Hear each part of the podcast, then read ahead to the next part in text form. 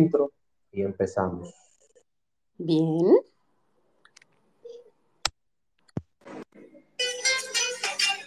Un espacio dinámico e interactivo. Tratamos temas muy interesantes y de crecimiento personal.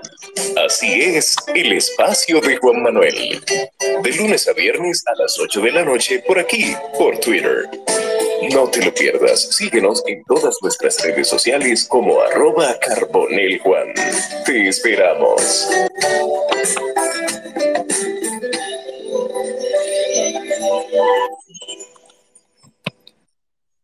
Excelente. Buenas noches. Entonces, eh, damos inicio a, esta importante sala con nuestra querida y admirada amiga Carolina Ramírez. Un tema muy importante sobre el grupo de trabajo de la reforma policial, novedades, yo quiero que primero iniciemos definir un poquito todo, todo eso y todo lo que se ha venido trabajando durante, durante todo este proceso. Carolina, bienvenida a tu sala. Hola, gracias, gracias, eh, Juan, por esta invitación que teníamos semanas eh, tratando de sacar el espacio, pero qué bueno que pudimos coincidir en las agendas y poder acompañarles hoy a hablar sobre este tema tan interesante que despierta tanto interés para la República Dominicana. Bueno, en principio tú me habías eh, pedido que hablara un poquitito con relación al informe final del grupo de trabajo para la transformación y profesionalización de la Policía Nacional. Eh, sabemos que ese grupo de trabajo fue conformado eh, mediante decreto del 6 de abril del año pasado, en el que una comisión compuesta en principio por 21 figuras, personalidades importantes de diversos sectores de la vida nacional, se les pedía eh, convertirse en grupo de trabajo para el acompañamiento de este proceso de eh, transformación y profesionalización eh, que el gobierno ha querido implementar con nuestra Policía Nacional. Entonces, por un lado, sería bueno entender un poquitito en qué consiste este proceso de reforma y qué tendría de diferente de los otros procesos de reforma de nuestra policía que hemos vivido, porque esta no es la primera vez que intentamos reformar la Policía Nacional. Correcto. Una, una pequeña interrupción, perdona que te interrumpa. Hay una novedad y es que hay un decreto que yo quisiera que antes de iniciar con el informe final del grupo de trabajo, me hables de eso, que entiendo que tiene una importancia igual, pero quisiera que, que defina un poquito esa parte del decreto. Bueno, yo creo que si empezamos a hablar de este decreto que acaba de salir el día 14 de enero del 2022, el decreto 2022, en el cual se pone, luego de seis años de su puesta en vigencia de la ley 590-16 de la Policía Nacional, ahora es que se publica mediante decreto el reglamento eh, general de aplicación de la ley si empezamos con el tema del decreto, que de hecho ha sido un avispero en el día de hoy en, los grupos de WhatsApp y en las redes sociales, eh, no nos va a dar tiempo para hablar del informe, pero como bien tú planteas, eh, hay mayor interés con relación al decreto, sobre todo porque tiene algunos plazos fatales que podrían afectar significativamente la carrera de los eh, policías, de los miembros de la Policía Nacional porque tienen hasta el 14 de abril para manifestar en cuál eh, eh, escalafón de, se, se, quedan. Entonces, si te parece bien, entonces empezamos eh, dándote una visión general de, de mi análisis desde el enfoque académico del reglamento. Y si nos queda tiempo, hablamos del informe y si no, pues programamos otra sala. ¿Qué te parece? Correcto, correcto, de acuerdo. Bueno, pues eh, yo me animé a hacer un análisis del decreto completo porque mm, con relación a los demás reglamentos, que son unos 17 eh, que se necesitan, además de este, para su plena implementación de la ley eh, orgánica de la Policía Nacional, este reglamento eh, es eh, determinante porque la misma ley le mandaba regular algunas cosas, como vamos a ver más adelante con el caso del escalafón eh, policial. Pero yo creo que sería más interesante empezar la, reflexión sobre si, si valió la pena tanta espera, tener que esperar seis años para ver este reglamento y si realmente el simple hecho de que salga va a permitir la plena aplicación de la ley. Yo creo que esas son algunas de las, de las inquietudes, sobre todo porque hay algunas exigencias que tenía la ley, sobre todo de incompatibilidades con la carrera policial que todavía no se habían puesto en vigencia total, como el caso de que a partir de ahora ya los policías no podrán ejercer la carrera del derecho y otras más que conversaremos más adelante. Eh, eh, pero realmente también al analizar el, el reglamento veo que quizás precisamente por todas esas complicaciones, tal vez había sido difícil llegar a un consenso para que saliera.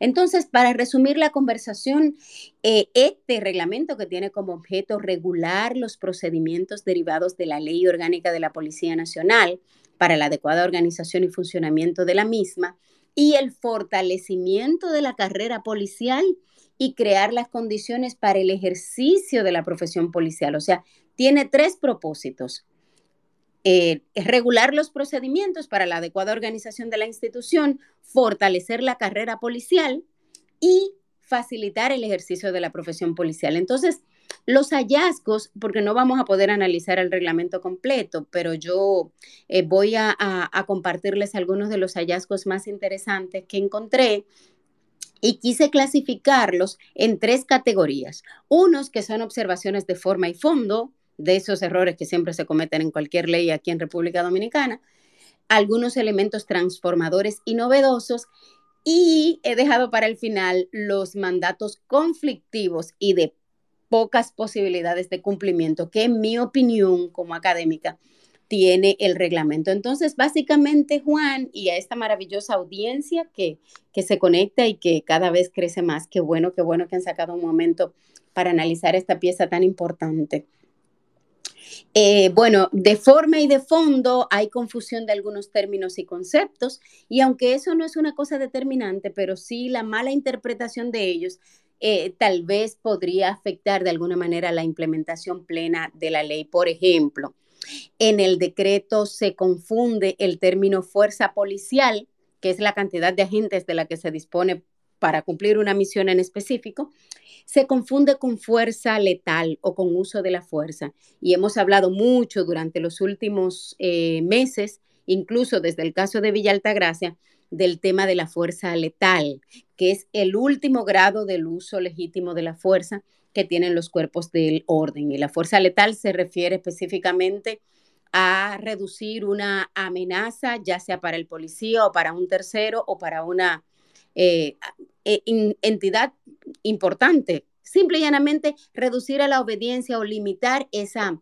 eh, amenaza utilizando la fuerza. Y en este caso, pues naturalmente sería la fuerza letal porque el uso de la fuerza en sentido general es la aplicación por parte de los miembros de la policía de ya sea técnicas, tácticas o métodos para garantizar el orden público y el ejercicio del derecho de las personas. Entonces va del nivel uno desde la presencia misma del policía. Segundo nivel, el llamado a la obediencia o preguntarle a la persona qué le parece en la situación o cuestionarle o decirle baje el volumen o párese de ahí o muévase. Es el llamado a la atención. El tercer nivel, pues si ya la persona se pone agresiva, pues someterlo a la obediencia, reducirlo a la obediencia y el cuarto nivel ya sería el uso de la fuerza, que perfectamente pudiese ser macana o pudiese ser las esposas o grilletes, eh, un taser en caso de que lo tenga el cuerpo policial. Y el último nivel sería la fuerza letal, que ya sería el uso del arma de fuego. Y aún con la fuerza letal, pues lo ideal sería neutralizar la persona, no matarla necesariamente. Se confunden términos de seguridad interna con seguridad interior de acuerdo a la legislación dominicana, que seguridad interior sí tiene que ver con cualquier situación que pudiese afectar el orden público que está resguardado, así como la vida y la libertad de las personas. Pero esos son elementos de forma. De fondo, sí encontré dos elementos importantes. Uno es la confusión del nombre oficial de dos importantes dependencias de la Policía Nacional. Una de ellas es la Dirección Central de Inteligencia Policial, que en algún momento en el eh, reglamento se menciona como Dirección de Inteligencia Delictiva, en otro lado Dirección Central de Inteligencia Delictiva. Y en este caso realmente esta denominación resultaría limitativa porque la Dirección de Inteligencia Policial no solamente se limita a investigar aspectos en el ámbito meramente delictivo, sino es una dependencia de la Dirección General de la Policía Nacional que trabaja, entre otras cosas, en obtención, evaluación y procesamiento o análisis de información para dar em, reportes oportunos a los tomadores de decisión en el nivel estratégico eh, para contrarrestar cualquier actividad que pudiese afectar o perturbar la seguridad ciudadana o incluso la seguridad pública. Entonces, eh, hay esa confusión con la Dirección Central de Inteligencia Policial y otra confusión que hay en el reglamento es con la Policía Especializada de Atención a la Mujer y Violencia Familiar. Recordemos que recientemente esa dirección tuvo mucha visibilidad en los medios porque el gobierno le asignó una dotación especial de recursos para que pudiesen tener presencia en las 14 direcciones regionales de nuestra Policía Nacional en todo el territorio nacional. Y esa policía especializada es responsable de desarrollar mecanismos y ejecutar acciones para el cumplimiento de las políticas sobre violencia contra la mujer e intrafamiliar. Pero se confunde esta dependencia con la Oficina de Equidad de Género y Desarrollo de la Policía Nacional, porque en el reglamento se denomina Policía contra la Violencia de Género e Intrafamiliar. Entonces, la Oficina de Equidad de Género y Desarrollo de la Policía Nacional es una dependencia que incluso ya tiene 20 años de creada y se creó cuando, eh, bueno, en cumplimiento de la ley se emitió un decreto, me parece que en el año 2001, en el que todas las dependencias debían tener una unidad una unidad de género y desarrollo para facilitar o impulsar el desarrollo de políticas y planes que faciliten el, crecimiento de las mujeres en esas diferentes áreas. Básicamente esas son las eh, novedades que puede encontrar con relación a la forma, con relación al fondo, si hay algo importante y es relativo a la amonestación verbal que el reglamento establece que es una llamada oral de atención que se realiza a un subalterno por la comisión de cualquier falta grave, qué sé yo, que, tiene el uniforme mal puesto, que tenía los zapatos sucios o que no se formó a tiempo, una, una inobservancia mínima. Sin embargo, ahora este, el decreto dice que de la amonestación verbal debe dejarse constancia escrita en el historial del policía. Entonces, automáticamente eso pasaría de nivel porque se convertiría en una doble penalización porque se convertiría en una amonestación escrita. Sobre todo, por un lado, está en contradicción con el artículo 81 de la Ley de Función Pública, pero por otro lado, recordemos que los policías tienen un régimen especial y de hecho se constituye una falta grave el acumular el registro de cinco sanciones disciplinarias en los últimos cuatro años. Entonces, si en cuatro años usted le cogió el sueño o, se, puso el uniforme inadecuado, lo, lo citaron con un uniforme de un tipo y usted llegó por error con el uniforme del otro, por cuatro faltas leves que ya estén en su historial, de repente usted podría ser separado de la policía sin derecho quizás a completar el tiempo para su pensión. Entonces, en ese sentido, esa es una contradicción con la ley 4108 que es, importante revisar. Por otro lado está el tema del solapamiento de funciones. De hecho, lo había advertido el informe de Naciones Unidas. Algunas eh, funciones similares entre la Inspectoría General y la Dirección de Asuntos Internos, porque ambas dependencias tienen, no hay la frontera, eh, eh, no existe una delimitación clara de las jurisdicciones de ambas, sobre todo en la parte del mandato de recibir denuncias, investigar, sancionar y tomar medidas oportunas ante cualquier falta que cometa un miembro de la policía. Entonces, mm, se debería especializar. En algunos países, una dependencia investiga y la otra sanciona y fiscaliza que se cumpla o viceversa, pero no las dos eh, sancionar, las dos fiscalizar, las dos investigar y las dos asegurarse que se cumpla. Eh, otro elemento importante de fondo es el desamparo de la defensa legal de los policías.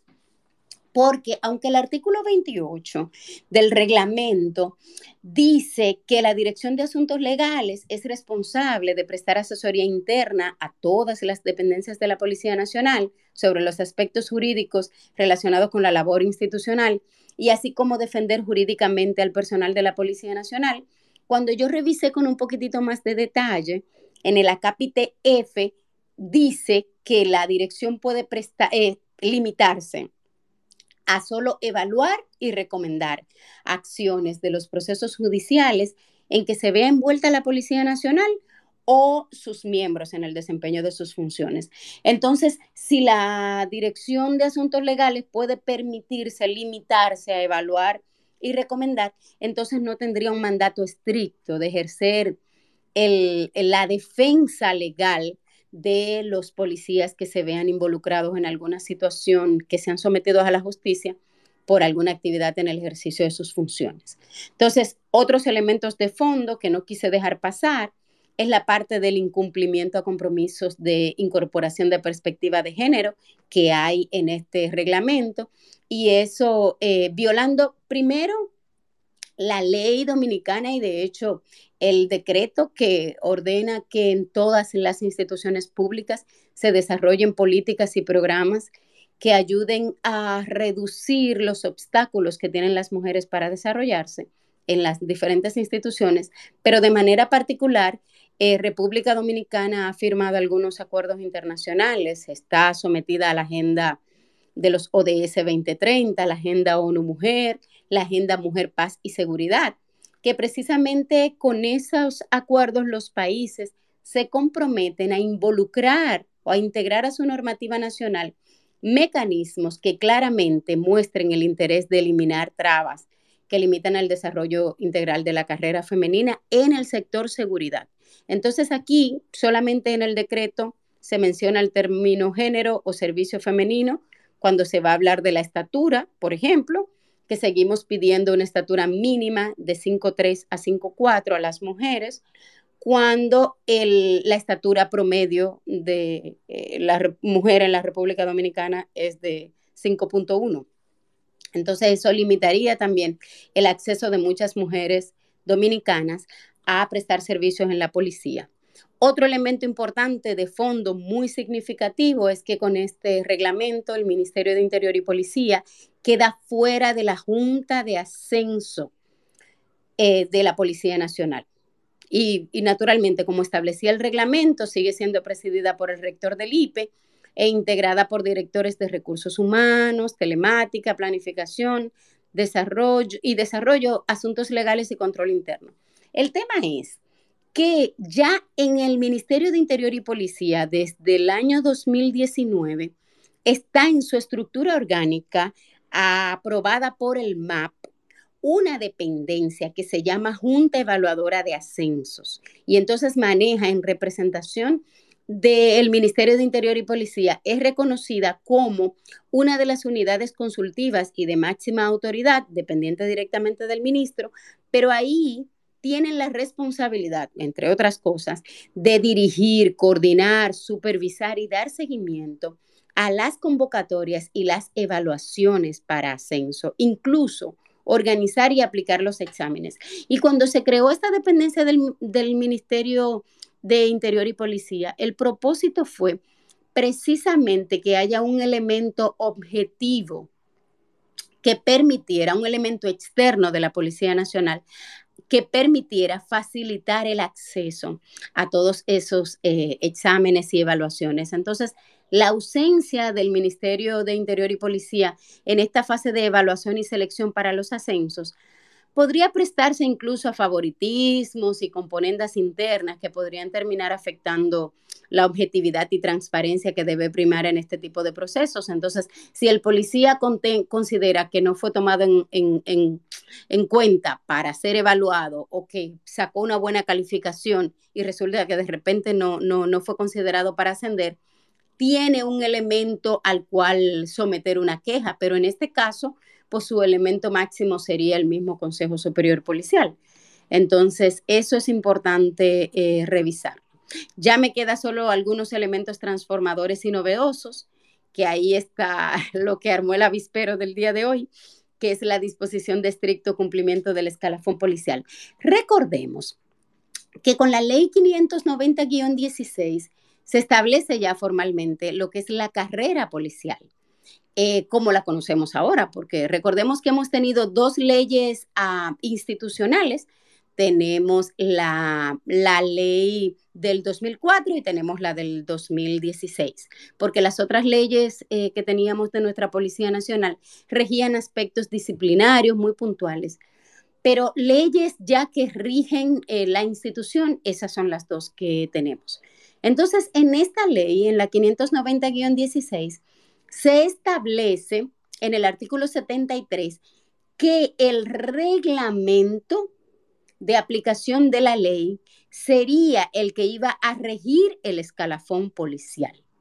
Entonces ya este reglamento le está dando cumplimiento a ese mandato de la ley. No es una cosa de que, surgió ahora y que se le inventaron con un decreto. No, no, no, no, no. Eso viene de la ley.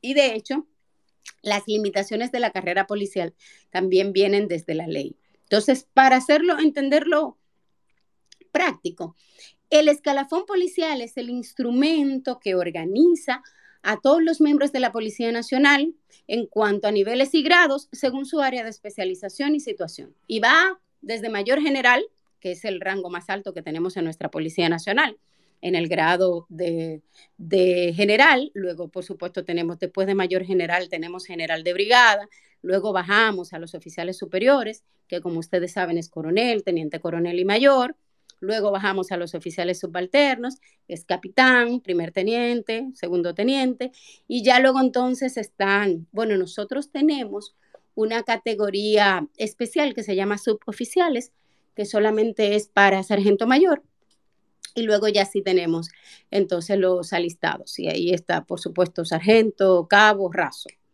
Y tenemos también la categoría de estudiantes, donde están los cadetes y los conscriptos. Esa es como la estructura eh, jerárquica de la Policía Nacional, con unos, eh, una nomenclatura de rangos y grados que yo espero, y es una opinión muy personal de Carolina, la mujer seguridad, que en el futuro nosotros pasemos entonces a rangos policiales, o sea, porque todavía nosotros tenemos rangos militares, por eso la gente no distingue cuáles son las diferencias entre un policía y un militar. Nosotros deberíamos tener comisario, comisionado, inspector, como, como vemos en las películas, esos son los rangos policiales. Ahí, venía, ahí venía, perdona la interrupción, para hacer una pausita, Carolina, y una pregunta que tiene, tenía que ver con eso, y era dos cosas. Si tendremos en un futuro, ya en esta reforma, modificaciones de que haya un civil, como pasó ahora con, con esta gestión, de que un civil estuvo o está en el DNI entonces, ¿podría mover eso en un futuro en la policía, un civil? Pero la policía tiene, está comandada por un civil, que es el ministro de Interior y Policía. Con eso no hay ningún problema.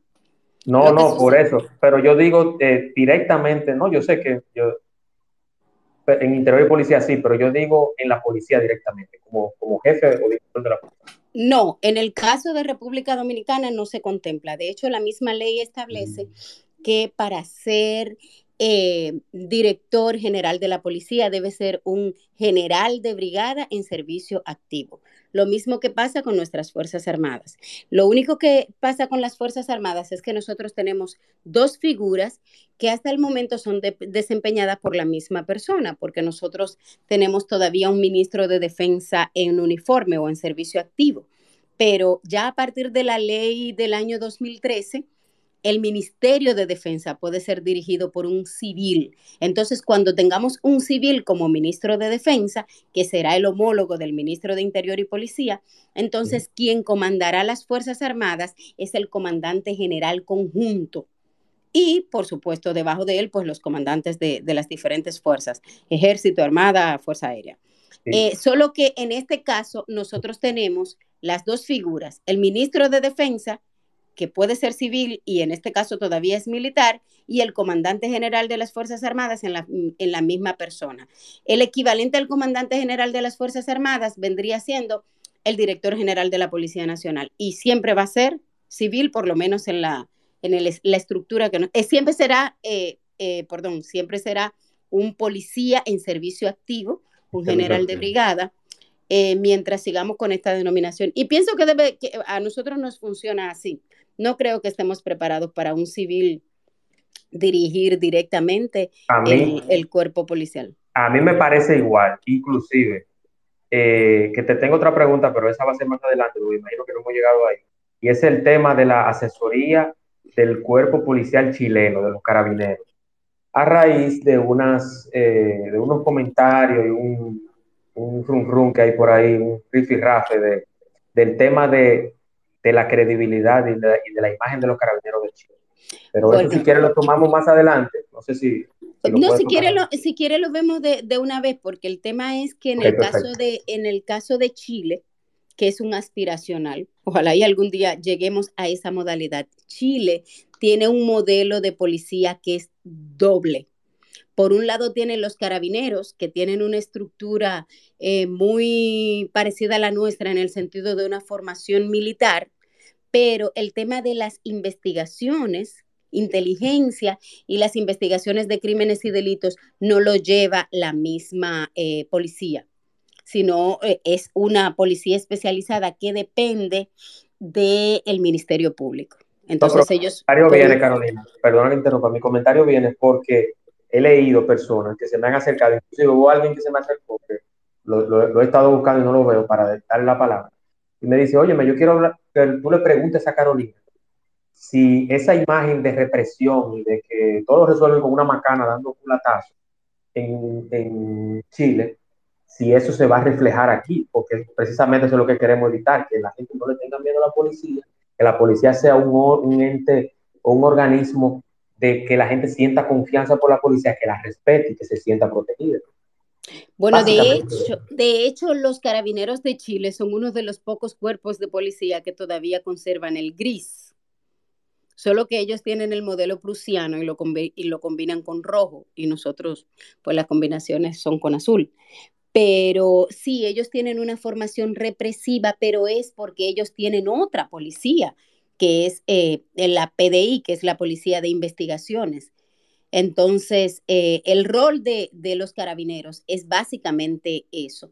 Yo creo que el modelo al que más podríamos parecernos tal vez es al modelo de la Policía de Colombia. Una policía que a pesar de ser una dependencia del Ministerio de Defensa, que es un caso bastante raro en la región, Em, o sea, está debajo de una estructura cuasi militar, sin embargo, tiene un enfoque de protección y servicio al ciudadano. Ustedes ven el policía de Colombia y su entrenamiento es para servir, es para atender al ciudadano. Y son muy educados, y son muy educados. Ciudadanos, pase por acá.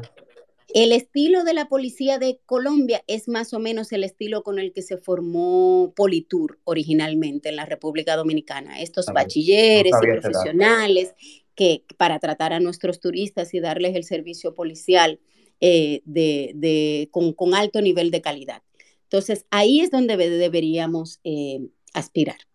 Correcto. Entonces, Carolina, ¿qué te parece si, porque hay muchas manos levantadas y hay muchas personas que ya me están empezando que quieren preguntar? Vamos a una rondita de preguntas, luego continuamos con el tema y así lo, hacemos por etapas. Recordándole. ¿Perdón?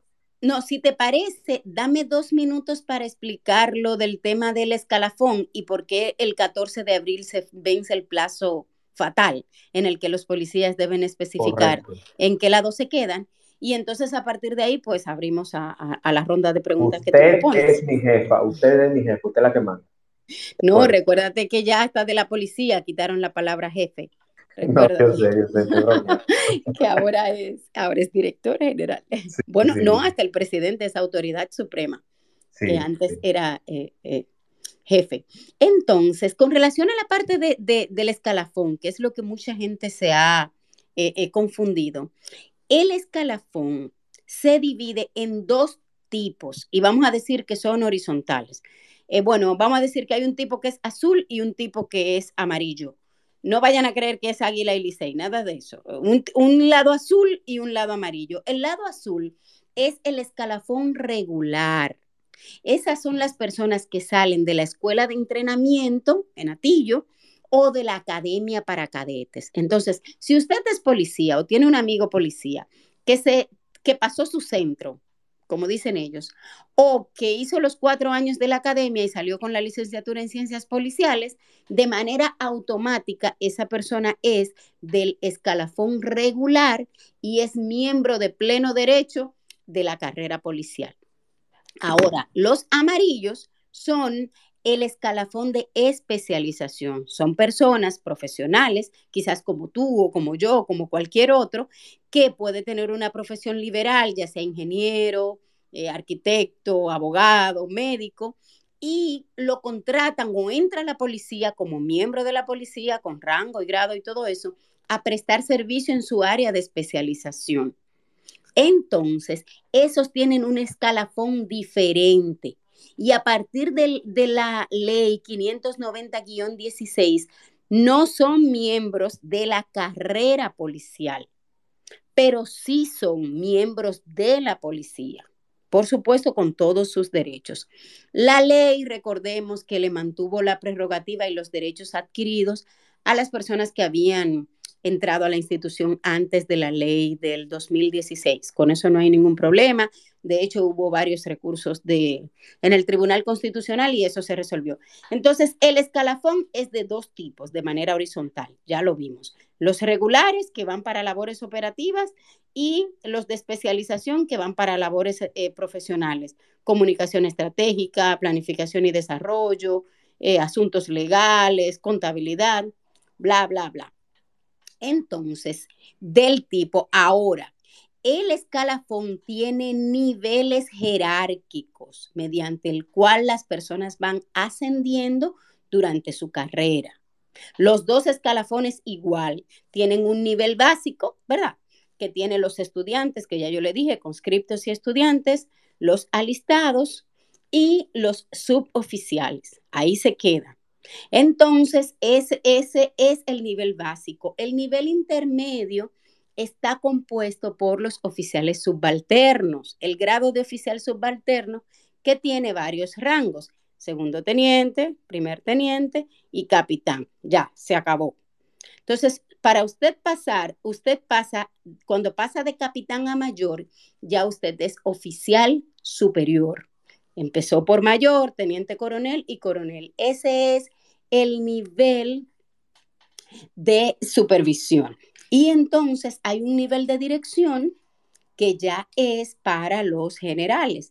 El desafío se plantea aquí ahora porque la ley establece que si usted entró como ingeniero o como arquitecto a la policía hace 15 años, pero usted se la ha pasado patrullando, usted está en Z45, usted está en DICRIN, aunque usted entró como ingeniero, el reglamento, el decreto le da una licencia de 90 días para que usted diga, no, yo quiero quedarme eh, en el escalafón regular porque yo quiero llegar a ser general. Entonces usted tiene, dice el artículo 134 del decreto, que usted tiene 90 días a partir de la puesta en vigencia del reglamento, que fue el 14 de enero, aunque yo soy discalcúlica, pero yo me ayudé de la computadora y me dice que es el 14 de abril que vence el plazo.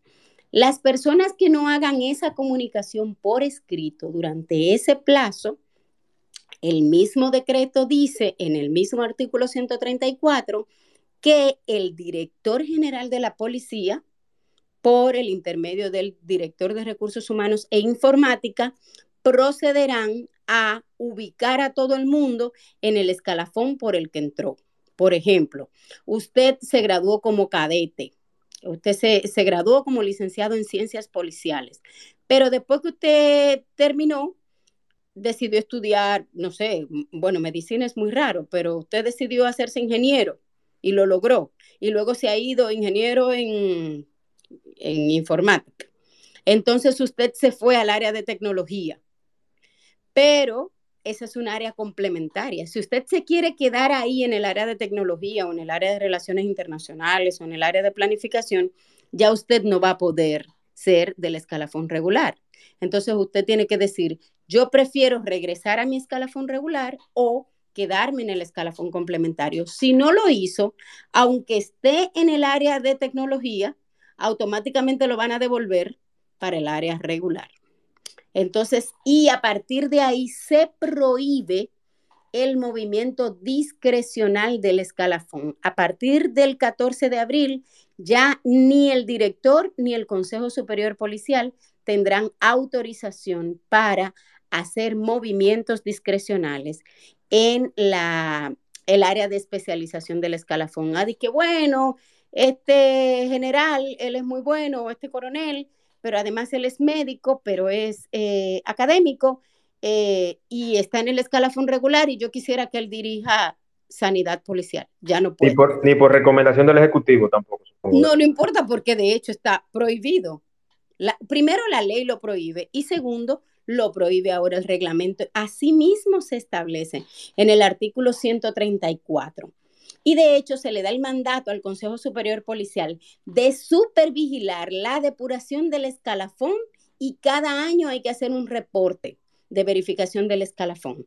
Y por otro lado, entonces está el tema de las, los elementos conflictivos. A partir de este decreto ya se pone en vigencia las prohibiciones que tenía la ley 590-16, en el que se prohíbe a los policías por incompatibilidad absoluta ejercer por sí o mediante sustitución, o sea, eso de que, que ponerlo a nombre de un hermano, de un primo, de ese, de eso, ya lo mandan a guardar, profesiones o actividades comerciales o privadas que entren en conflicto con los intereses de la Policía Nacional, que se relacionen directa o indirectamente con las funciones propias de su dependencia, que pudiesen afectar intereses eh, de la administración pública o que suponga, se supongan que coinciden en horario con su servicio policial. Entonces, a partir del 14 de enero pasado, los policías no podrán estar vinculados directa o indirectamente a muchas actividades comerciales a las que tradicionalmente se dedican los policías activos en República Dominicana. Ya no podrán dirigir empresas de seguridad privada o de detectives.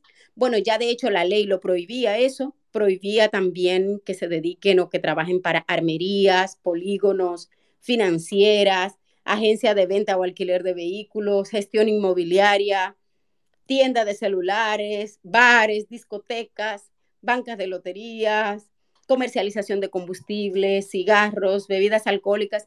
Todo eso estaba en la ley 590. Yo no me estoy inventando nada. Lo único es que no se había implementado porque no estaba el decreto. Entonces, después de yo leer eso, ahora yo comprendo quizás algunas razones por las cuales se limitaba de alguna manera que el reglamento saliera. Y el cherry es que no se puede ejercer ninguna rama del derecho. Y en ese caso, a mí me queda un saborcito agridulce porque más del 60% de los profesionales liberales que actualmente tiene la Policía Nacional son abogados. Pero aparte de eso, hace más de una década, la misma Policía Nacional le daba becas a sus miembros para que fueran a estudiar derecho a universidades privadas. Y todavía el día de hoy hay un acuerdo con una o dos universidades de convalidación de créditos para los muchachos que salen de la academia con la licenciatura en ciencias policiales puedan tener la carrera de derecho. Entonces ahora no van a poder ejercer el derecho mientras estén en servicio. No, y que, y que un eslogan de la policía o un, o un subtítulo es ley y orden. Como que... No, pero ese ley y orden de por sí hay que quitarlo porque eso es un, recuerdo represivo de, una, de la mm. herencia de la dictadura. Hace rato que el, lema de la policía debería ser proteger y servir, como tienen el 80% de las policías del mundo. O sea que aún, aún 26 de enero del 2022 existe ese subtítulo de ley orden. Sí, por supuesto. Y que lo heredamos del ejército de, bueno, tenemos dos, dos lemas, eh, ley y orden y todo por la patria, que fue una herencia del ejército español. Yo quisiera que esa reforma también, eh, Carolina, y por algo que, le sucedió a alguien muy cercano aquí en esta zona, que tuvo que ir a poner una denuncia y pasar por la policía, yo quisiera que también se elimine el famoso libro récord de los policías, que tiene que escribir la querella, por favor. Yo quisiera que de verdad, que, que hasta se prohíba que compre el libro récord. Bueno, el tema es que hasta que no tengamos un, implementado un sistema eh, de automatización de recepción de denuncias en todos los destacamentos eh, los que no tienen ese servicio implementado, la única manera que tienen ahora mismo es de ponerlo en libro récord. Y ya ese es un punto más. No quiero, no, quiero, no quiero que usted lo sienta como un ataque a la policía, ni al sistema, ni a la reforma. Y los miembros de la policía que están aquí en la, en la sala, que son varios, no quiero que lo tomen así, al contrario. Yo quiero que la reforma policial se haga, se ejecute y funcione. Vamos entonces a hacer el audio de las preguntas, recordándole que el tiempo debe ser un poquito breve para hacer sus preguntas. Todos tienen participación. Vamos con el audio de la pregunta. Inmediatamente levantan su manita y hacemos la pregunta.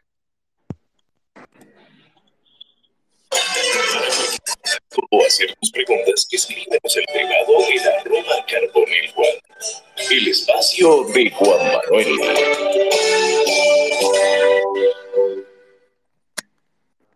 ¿Escucharon, señores? Vamos a, ir haciendo las preguntitas ordenadamente, como seres educados y, decentes que somos.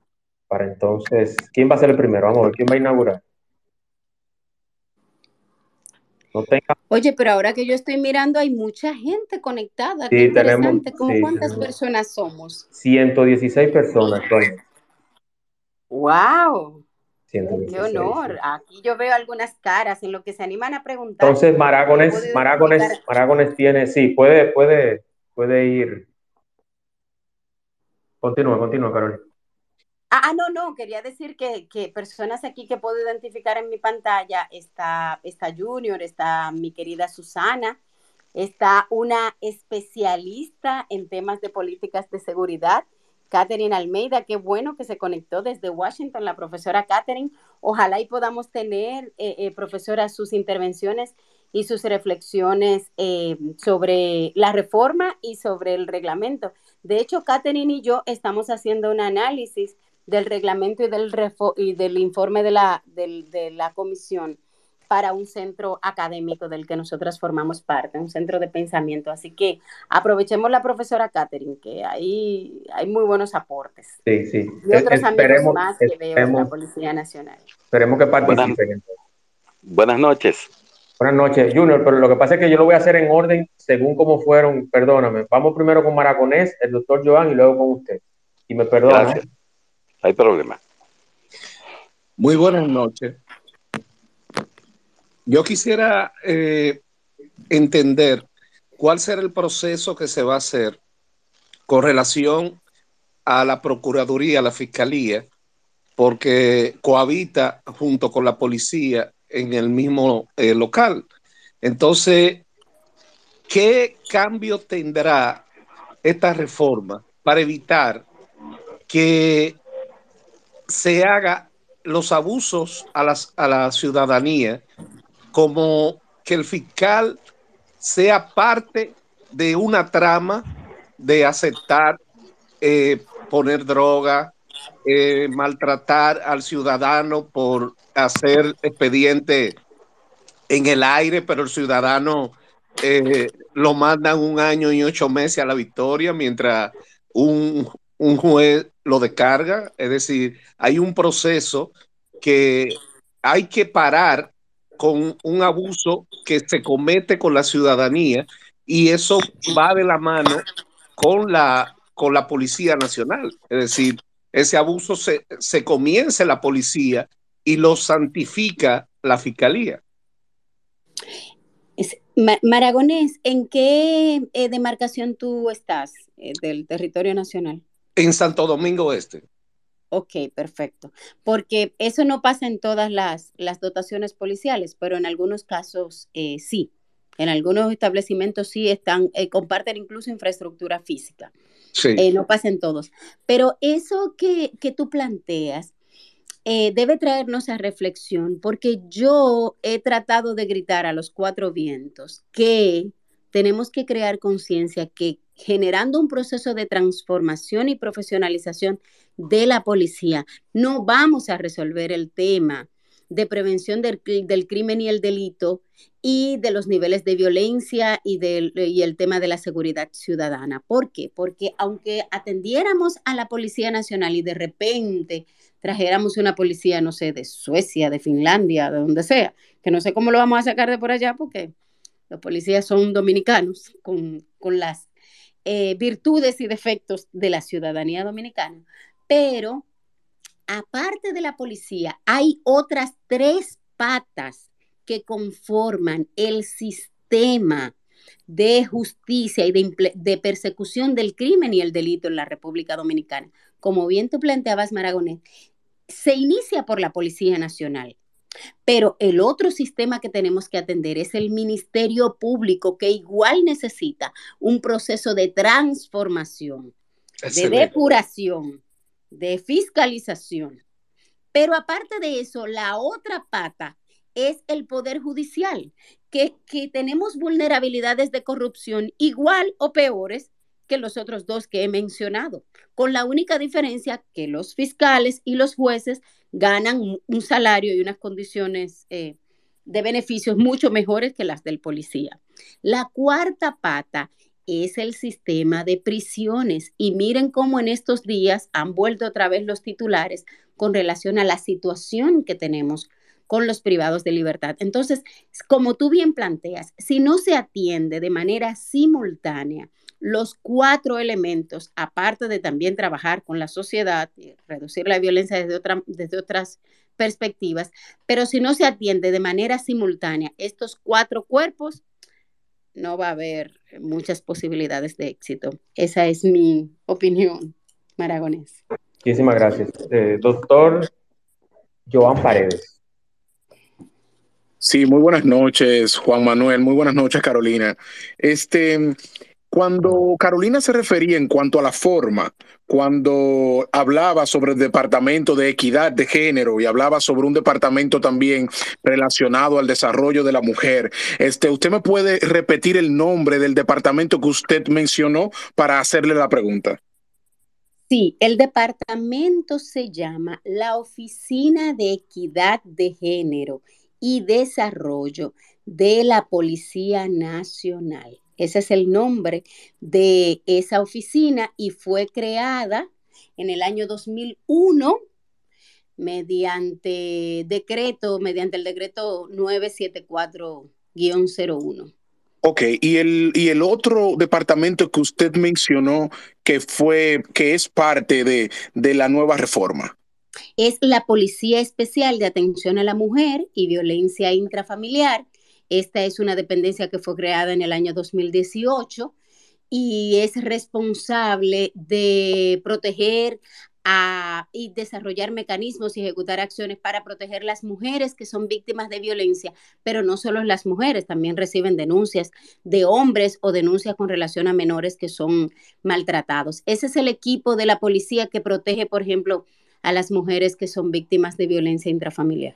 Son dos funciones totalmente diferentes. Ok, muy bien. Este, entonces, yo personalmente soy una persona que voy de acuerdo con las políticas de equidad a nivel general de, y que nuestro gobierno forme también parte de ese equipo. Pero verdaderamente, este, yo me hago la pregunta, cuando las cuotas femeninas y masculina lleguen a un nivel equitativo, entonces se tendrá que hacerse otra política para modificar los nombres de esos cuerpos o departamentos que tienen nombres tan específicos que verdaderamente discriminan de antemano solo por el nombre lo que es eh, lo que es la equidad y también el valor de la persona masculina en el ente político. Este, verdaderamente, este, nosotros debemos, como, como parte de la sociedad, ser eh, portavoces de la equidad sin distinción del género, porque no es secreto que eh, no estoy, yo soy un partidario totalmente de la equidad y de la formación, del desarrollo de la mujer en sentido general. Y así como también apoyo tanto el desarrollo profesional de la mujer y veo como las cuotas a nivel de las universidades sobrepasan por mucho la de los hombres, pero más bien nosotros también debemos ser parte de esa voz que lleve a la equidad y no a la división de los géneros en nuestra sociedad. Muchas gracias. Yo estoy totalmente de acuerdo contigo, eh, Joan, con relación a eso Pero con relación a la parte de la Oficina de Equidad de Género y Desarrollo de la Policía Nacional, ¿en qué parte tú le ves ahí un enfoque feminizado? Porque esa oficina no es feminizada, es una oficina de equidad de género y desarrollo. El rol de, esa, de ese departamento es verificar, por ejemplo, que en las dotaciones policiales hayan baños de hombres y de mujeres, tanto para los policías como para los ciudadanos que van a solicitar ese servicio. Que cuando se vaya a colocar una orden de uniformes, se soliciten tallas masculinas y tallas femeninas. Que haya, por ejemplo, un espacio para que pueda haber una sala de lactancia, por ejemplo, en el caso para las mujeres que están eh, eh, lactando, que están, que están amamantando que por supuesto en los planes y proyectos de la institución se contemplen oportunidades para facilitar el desarrollo de las mujeres y de los hombres en la institución. En el caso de la Oficina de Equidad de Género y Desarrollo de la Policía Nacional, no tiene nada que ver con defender a mujeres, todo lo contrario. Ahí tienen que preocuparse porque a los hombres se les permite ejercer el derecho a las vacaciones Incluso la Policía Nacional de República Dominicana, una de las conquistas que tiene es que es la institución uniformada que tiene la licencia por nacimiento para hombres y mujeres. Y en el caso de los hombres, es la que tiene mayor cantidad de días. Cuando usted le nace un hijo. Sí, por supuesto, claro que sí, en el reglamento de licencias y permisos. Claro que sí, por supuesto. Perdón. Y de hecho se implementa. Disculpe, no me, no, no me referí directamente al, a la oficina de la equidad, porque ese estamos claros, en ese estamos claros. Pero en la la protección a la mujer, específicamente a la mujer y a la defensa del género, entonces, de antemano, ahí es que tú sabes, me... me, me ah, ok, te comprendo, Joan, sí, pero que en este caso, en el caso de la policía, ese no es un departamento para dar servicio a la policía, ese es un, un departamento que da atención al Ministerio de la Mujer y al Ministerio Público para darle custodia y protección a las mujeres que son víctimas de violencia intrafamiliar. Ese es el equipo, por ejemplo, que transporta a las mujeres a las casas de acogida, ese es el equipo de psicólogas que les da seguimiento. Ahí hay especialistas, médicos forenses que verifican. Imagínate que tuviéramos una policía que el personal que tiene que desnudar a una mujer para verificar cuáles fueron las partes del cuerpo donde recibió golpes fueran hombres. Tenemos que tener un personal femenino para darle atención a las mujeres que son víctimas de violencia. Ese, ese es el trabajo de ese departamento. Ir a rescatar los niños, por ejemplo. Nosotros tenemos un departamento de trata y tráfico de personas y de repente en la madrugada rescatan a un niño que fue secuestrado o que fue llevado por sus padres o que estaba en un tema de tráfico de, personas. ¿A quién le van a dejar eh, la atención de ese menor, por ejemplo, en lo que llega a las 8 de la mañana y abren cualquier dependencia que vaya a recibirlo? Debe haber un personal especializado para eso. Eso es para el servicio a los ciudadanos. Y ahí mismo también van los hombres y le dicen, mire, yo tengo una loca que me rompió los vidrios. Esa, esa muchacha que salió en el video, eh, que rompiéndole los cristales del vehículo de una persona que se supone era, había sido su pareja, el departamento que le dio seguimiento a eso y sometió a esa mujer a la justicia fue ese departamento de atención a violencia intrafamiliar. Eso no solamente atiende mujeres. Carolina, un comentario con respecto a la pregunta que hacía el doctor, es el de equidad de género que usted dice que es para velar por el bienestar de las mujeres. Y, de los hombres. Está bien, pero le voy a hacer una pregunta. Hay,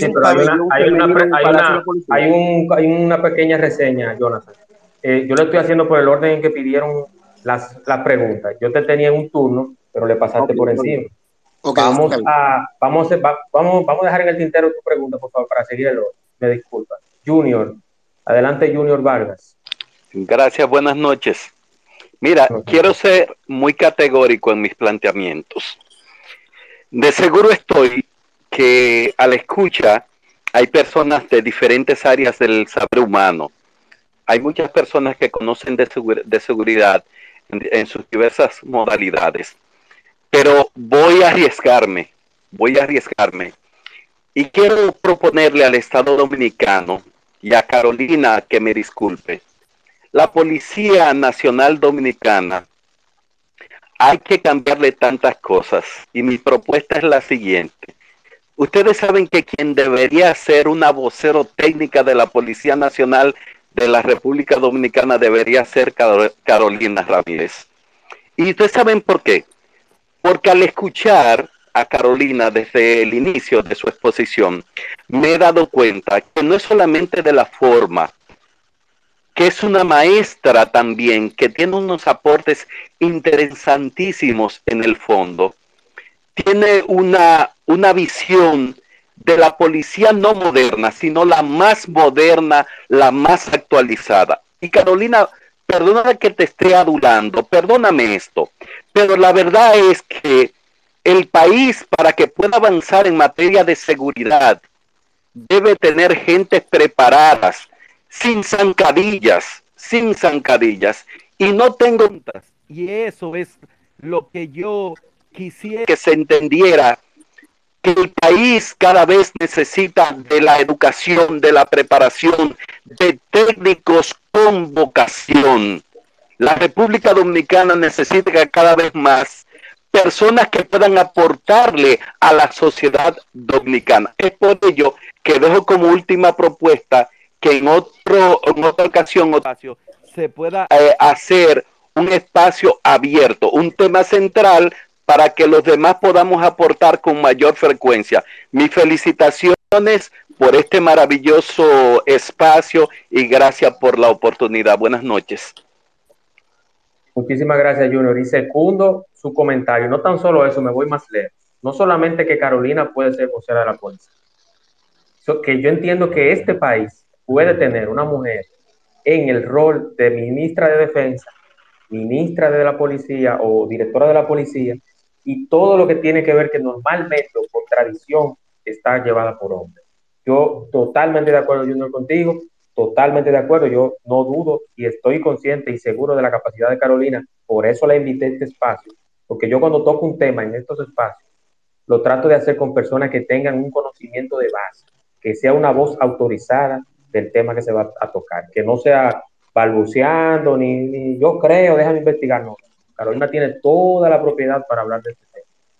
Y me sumo al pedido de Junior y creo fielmente en lo que él dice. Muchísimas gracias. E, esta es la parte donde yo debo hablar ahora. Claro que sí, claro que sí. bueno, déjame eh, separar el, comentario. Primero, eh, eh, me agrada mucho, es la primera vez que tengo la oportunidad de escuchar la voz de Junior Vargas, porque aunque interactuamos muchísimo por Twitter, es la primera vez que tengo la oportunidad de, participar de un foro en el que tengo la dicha de escuchar su voz. Y por otro lado, tampoco veo por qué tanto Junior como tú deberían estarme limitando al puesto de vocero o de no sé qué cosa o aquí o allá, porque el mismo hecho de las libertades que yo tengo me permite opinar con ciertas licencias que no podría ser un vocero policial. Además, cuando ustedes dicen que yo soy académica, yo soy profesora de los policías y militares desde el año 2011. No, pero no te estamos retando. Una carita, de muchachita. Yo sé, yo sé, pero ojo, ojo. Voy a hablar por mí y voy a tomar el atrevimiento de hablar por tú.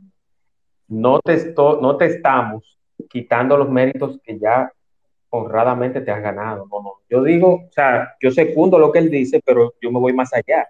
Tiene toda la capacidad de ir más allá de una voz, una veeduría y todo. Gracias, gracias. Eh, pero eh, como les decía, o sea, eh, yo soy una profesora y es cierto, quizás la manera como explico las cosas es precisamente porque ya he desarrollado esa costumbre en, en, en el aula y de hecho, diferentes jefes de cuerpos, incluso de la misma Policía Nacional, han sido mis, mis alumnos. Y aunque yo tengo pues, una cara de muchacho, y de hecho yo soy bastante joven, pero ya yo llevo 16 años en estos temas de seguridad y de políticas públicas de seguridad. Cuando a nadie se le ocurría estudiar estos temas, pues yo empecé y ya llevo tres maestrías en temas de seguridad, un doctorado en seguridad internacional, en derechos humanos y derecho internacional humanitario, y sigo estudiando eh, estos temas. O sea que también eh, esta, quizás estas destrezas o estos conocimientos que yo tengo tampoco es que son de un día para otro, es el resultado de las reflexiones, de, de mis experiencias y de mi investigación durante década y media, o sea que eh, es bastante tiempo. De todos modos, les agradezco, por supuesto que sí, la, la, consideración tanto de ustedes como de otros más que están en este foro, que en algún otro momento pues también me lo han comentado. Y recuérdense que pues yo también he tenido de una manera u otra reconocimiento con relación a eso, porque de hecho el grupo de trabajo solicitó que yo fuese contratada como consultora del grupo de trabajo. El único tema es que una de las prerrogativas que tenemos los asesores es que los tomadores de decisión no necesariamente están obligados a hacernos caso siempre, pero sí de una u otra manera uno tiene la oportunidad de aportar. Así que gracias por sus consideraciones. Así es, muchísimas gracias, Carolina. Carlos, vamos con Carlos, vamos en este mismo orden. Carlos, Adrián, Jonathan, Joan y Miguel. Vamos con Carlos, Valerio.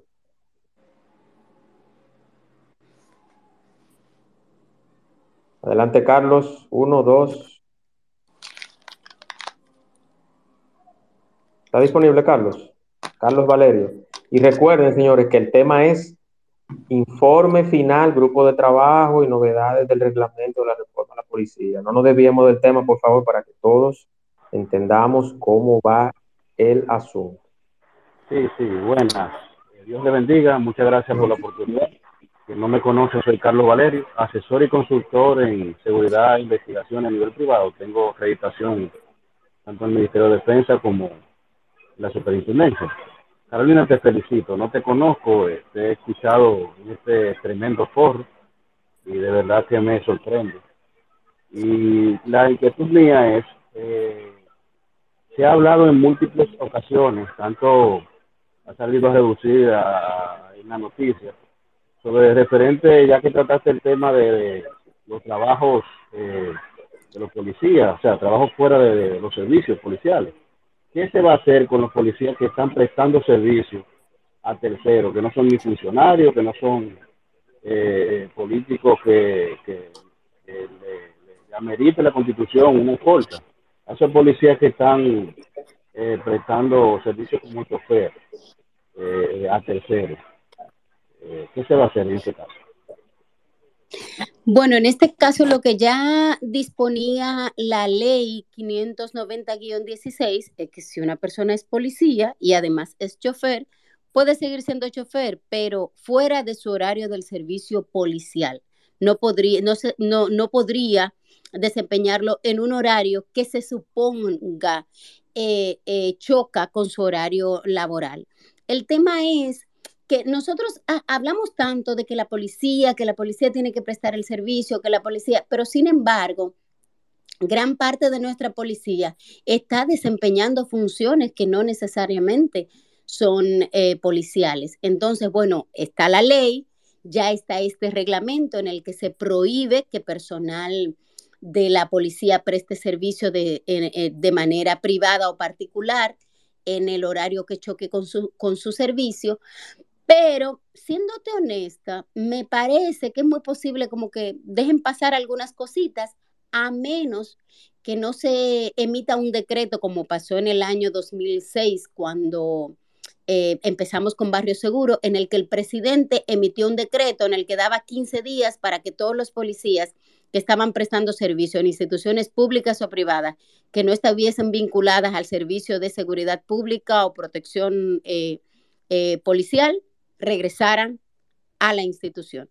Y por supuesto, claro, siempre se van a quedar los que por mandato de la ley tienen que prestar protección, por ejemplo, a jueces, em, fiscales, ministros, eh, funcionarios de alto nivel, personalidades eh, invitadas por el gobierno de la República Dominicana, las legaciones diplomáticas, las instituciones públicas y las infraestructuras críticas y de seguridad del Estado, como por ejemplo los hospitales, empresas de, de servicios críticos, pero los demás deben regresar. Pero si no se hace como se hizo en el 2006, que Franklin Almeida le pidió un decreto al presidente Fernández para que le devolvieran toda su gente, a menos que no se haga eso, un rayazo, difícilmente logremos recoger toda esa gente porque hay muchos pedazos de la policía que andan repartidos por ahí. Eso es cierto, eso es cierto. Vamos entonces con Adrián Pichardo. Adelante, Adrián. Sí, muy buenas noches, Carolina. Eh, soy Ramón Pichardo, soy egresado del primer diplomado de violencia de género y debida diligencia en INTEC. Fui su alumno. Este, mi pregunta es la siguiente. Yo trabajo allá en DEAMBI, con la coronel Janet, la Dirección Especializada de Atención a la Mujer, Violencia Intrafamiliar, ahí en Palacio Nacional, y mi función actual es de analista de control. Eh, ya que se dio a conocer los 90 días para poner en conocimiento por cuál de, la, de, los, de las funciones uno desea estar, si en el escalafón regular o en el de complementario, yo deseo saber cuál sería el órgano por el cual yo debo de solicitar a, la, a los superiores seguir por el área donde estoy, ya que siento que en mi área, en la dirección en la cual yo estoy, eh, estoy desempeñando una función hermosa para ayudar a que el flagelo de la violencia intrafamiliar y de género se vaya reduciendo. Entonces, ¿cómo podría yo hacer esto? Y buenas noches. Gracias, gracias Ramón. Quédate ahí con el micrófono abierto porque te voy a hacer un par de preguntas. Esta pregunta es sumamente valiosa para mí porque estoy teniendo la oportunidad de darte una orientación directa que va a impactar en tu vida y en tu carrera policial. Eso para mí es muy importante. Y de hecho también aprovecho en el foro para, si alguien tiene una inquietud similar y no da el tiempo o no lo quiere hacer aquí en público, perfectamente pueden comunicarse conmigo eh, con un mensaje privado, ya sea por aquí por Twitter o por mi cuenta de Instagram. En todas las cuentas yo aparezco como Mujer Seguridad, hasta en TikTok, pero generalmente respondo por Twitter e Instagram. Eh, Ramón, eh, ¿qué, primero, ¿tú fuiste de los estudiantes que se ganaron una paleta en mi clase? Por estar levantando siempre la mano. Ok, perfecto, ya, ya, te, ya te recuerdo. ¿Qué rango tú tienes, Ramón? Sargento mayor. Tú eres sargento mayor, es decir, que tú te quedaste en los suboficiales. Tú, ah, bueno, ah, ¿entraste por la escuela de entrenamiento? Eh, por un reintegro. Vengo del ejército. Ah, del ejército. Ok.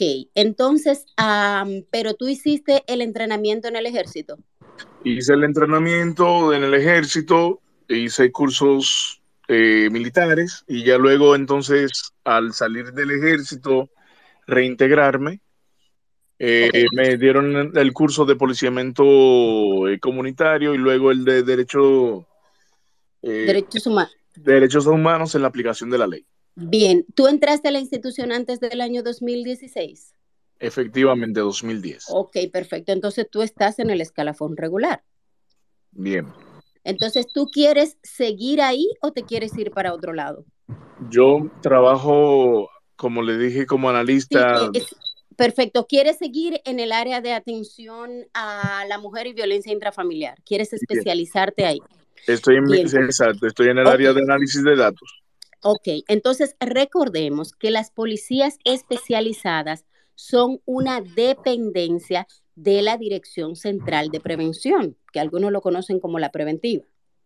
Bien. Entonces, las policías especializadas están en el área operativa, o sea, todas las dependencias de la policía que tienen que ver con prevención, investigación e inteligencia, les corresponde el estatuto en el que tú estás, el estatuto regular. O sea, tú te puedes quedar ahí perfectamente y vas a seguir ascendiendo. Bueno, ahora te tengo la mala noticia de que por los próximos tres años no vas a ascender a oficial porque vas a necesitar la licenciatura en ciencias policiales, que por lo que me comentaste, sé que no la tienes. No. Pero perfectamente te puedes quedar en el estatuto regular. Ahora lo que tú tienes que hacer es hablar con tu superior, la coronel Janet, para que redactes una comunicación dirigida al señor director general por las vías correspondientes, por supuesto, en la que manifiestas que te acoges a lo establecido en el artículo 134 del decreto 2022 y que quieres mantenerte en la especialización regular del escalafón. Y te vas a quedar ahí. La ventaja del escalafón regular es que vas a poder seguir desempeñando funciones en áreas operativas y que cuando completes los elementos académicos, o sea, la licenciatura en ciencias policiales y puedas pasar a ser oficial subalterno, segundo teniente, primer teniente y capitán, luego hagas un posgrado en ciencias policiales o en cualquiera de las áreas del IPE, podrías entonces pasar a ser oficial superior, llegar al generalato e incluso llegar a la dirección general de la policía, los que van en ese lado del escalafón. Los del complementario solo llegarán hasta coronel en el mejor de los casos. si, tienes alguna duda o algo, tú tienes como localizarme. Gracias, gracias. A tu orden. Vamos entonces ahora con Jonathan, en este mismo orden. Jonathan, Joan, Miguel. El viejo es, el viejo es que está por acá esperando también un ratito, y luego Gabo. Bueno, escuchando esa aplicación me asusté. ¿Cómo que Pero la bueno, porque hay muchos policías que si tienen esa información estarán muy asustados. Pero bien, la pregunta es con respecto a la pregunta que hizo el doctor, eh, con respecto al Departamento de Equidad de Género. Pero viendo nuestra realidad en muchos destacamentos, y bueno, y no sé si en el Palacio de la Policía hay un pabellón, algo sencillo, un pabellón para las femeninas. O sea, lamentablemente hay condiciones, por lo que he visto, que nuestra institución no tiene para brindar eh, ciertas facilidades. Eh, en eso, eso entiendo yo que es básico, que es un pabellón para nuestras femeninas. O sea, la equidad de género, lamentablemente en algunas cosas no está o no lo veo que se está implementando.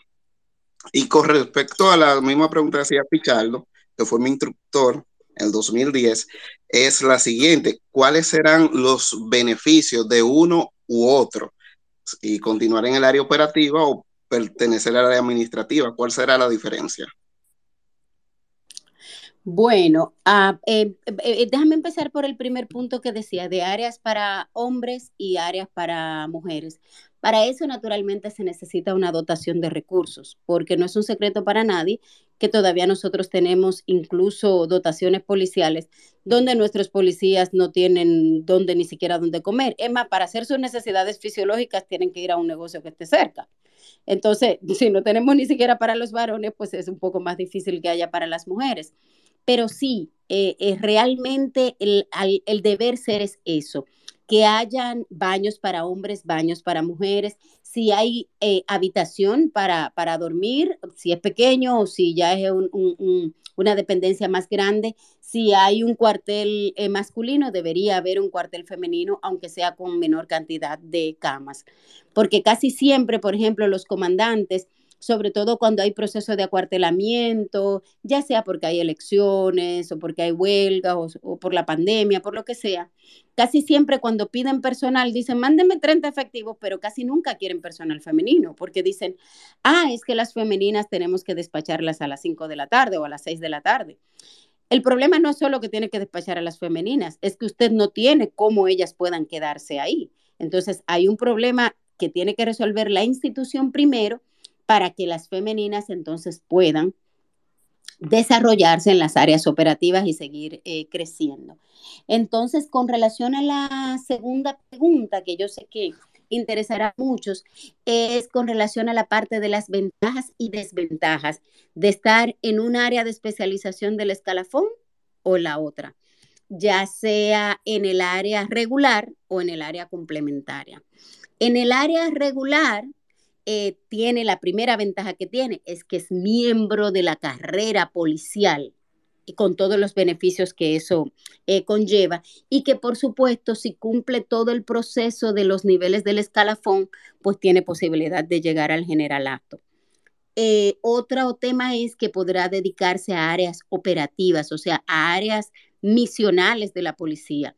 Todo lo que tiene que ver, por ejemplo, con DICRIN y todas sus dependencias, todo lo que tiene que ver con inteligencia y todas sus dependencias, eh, robos, homicidios, eh, todo el tema de prevención, puede comandar en las direcciones eh, regionales, puede ser director de las, o, no solo director, sino comandar las, las, policías especializadas como Politur, DGCET, la policía escolar, la policía judicial, la policía de NNA, todas estas eh, policías, protección de dignatarios, todo eso está en el área eh, operativa. Ahora, las personas que son del escalafón complementario, yo conozco gente que son odontólogos, que entraron a la policía para prestar servicio en el hospital y de repente lo mandan para Z45 a ser operativo a las 12 de la noche, a montarse en una doble. Entonces, el que se vaya al área de especialización tiene la ventaja de que si usted es bueno en informática, pues podrá hacer carrera en el área de informática. Si usted es bueno en odontología, en medicina, en ingeniería, pues hará especialización en eso. Pero sabe que no lo van a poner luego como comandante de la regional eh, eh, eh, Santo Domingo Norte, por poner un ejemplo. Entonces, usted tiene que estar claro cuál es su horizonte en el futuro. Y en el tema de los beneficios vacacionales, el personal de carrera policial tiene un esquema de vacaciones diferente. El personal de las áreas administrativas de apoyo, servicio y asesoría se rige por la ley de función pública, por lo tanto ahí tiene unas ventajas. Por ejemplo, a los cinco años ya tiene 15 días de vacaciones, a los 10 ya tiene 20, a diferencia del área operativa, que aunque ya tenemos conquista de las vacaciones obligatorias, entre comillas, que entra nosotros, nadie se va a enterar, obligatorias por año, eh, tiene que esperar cinco años más para ir eh, cambiando de categoría con relación a los días. Básicamente es eso. Recordemos que ahora este reglamento delimita algunas áreas. Por ejemplo, em, los policías sin carrera universitaria no van a poder llegar a ser directores de áreas. Ahora, si usted es de sargento mayor hacia abajo, que es el grado de suboficial, para usted poder pasar a segundo teniente, usted tiene que tener la licenciatura en ciencias policiales. El único problema es que ahora mismo, al día de hoy, la licenciatura en ciencias policiales solo está disponible para los cadetes. Aunque ya está aprobada, no han dado la asignación económica que se necesita para que cualquier persona que es miembro de la policía, que no esté en la academia, pueda cursarla. Hay otra limitación y es que si usted es capitán o mayor, no va a poder pasar a ser oficial superior si no tiene un posgrado del IPE. Pero resulta que los posgrados, del IPE hasta el día de hoy solamente están disponibles para oficiales superiores en el rango de teniente coronel y coronel. Ahora habrá que abrirlo para los capitanes y para eh, los mayores incluso para los primeros y segundos tenientes, y para eso también habrá que poner dinero. Si no hay dinero, va a ser difícil que las personas puedan completar los requisitos para ascender. Muy importante esa, esa observación. Entonces, vamos, vamos ahora con Miguel, Joan, Edward y Lucilo Vargas. Adelante, Miguel. Buenas noches. Mm, eh, creo que ha sido sumamente importante entrar a, lo que es este conversatorio, si se puede decir así. Eh, creo que ha valido la pena entrar ya que ha servido la orientación y realmente había un tabú con, con el asunto del escalafón regular y el escalafón, el otro escalafón que no recuerdo bien. Complementario. Complementario, perdón. Y era que había la duda, había la duda de que si el escalafón, el, el regular solo era para los policías preventivos y si el del calafón complementario era para los policías que estaban en departamento, dígase investigaciones criminales, eh, un departamento de antirruido, etcétera, etcétera. Lo digo porque el día de hoy eh, he visto mucho eso en los grupos. Ahora, mi pregunta realmente se basará en, o sea, me incógnita la siguiente. ¿Entiende usted que antes de el Ejecutivo promulgar dicho decreto, debía de una manera u otra darle una orientación a los policías con la finalidad de que los policías se relacionaran con dicho reglamento? Inclusive me voy mucho más lejos antes de promulgar la ley 590, de, usted no entiende que debían de orientar a los policías, ya que hay un tabú dentro de la policía, dígase los policías viejos, porque el policía que ingresa nuevo eh, se le orienta sobre la ley. Sí, quizás no se le orienta en su totalidad, pero se le da una orientación. Pero los policías viejos, dígase lo que pasan de, de 7, 8 años, que entraron antes del 2016, tienen un tabú con el asunto de la ley. Inclusive, yo me voy más lejos, se le ha complicado ahora con el asunto del reglamento, porque prácticamente están perdidos en un desierto. O sea, lo que entienden es que el reglamento le va a perjudicar y que de una manera u otra les resta derecho. Es cuando. Bueno, gracias por tu, por tu eh, comentario, Miguel, porque yo sé que eh, hay, eh, esa es una de las tantas inquietudes que hay en, muchos de los policías.